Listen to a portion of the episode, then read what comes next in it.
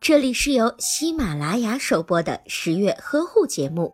十月呵护帮助孕妈妈们摆脱孕期中的各种烦恼。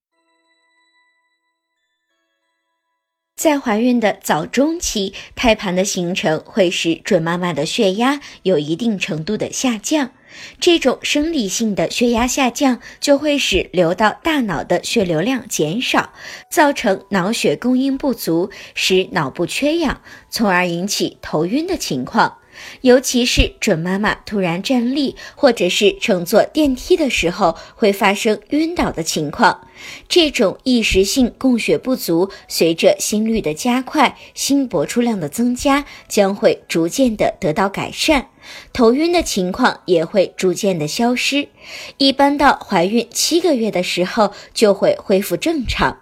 当新妈妈出现以上情况时，要尽量的不骑自行车，以免发生跌伤的情况。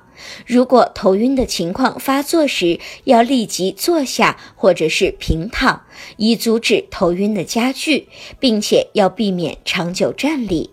如果您在备孕、怀孕到分娩的过程中遇到任何问题，欢迎通过十月呵护微信公众账号告诉我们，这里会有三甲医院妇产科医生为您解答。十月呵护，期待与您下期见面。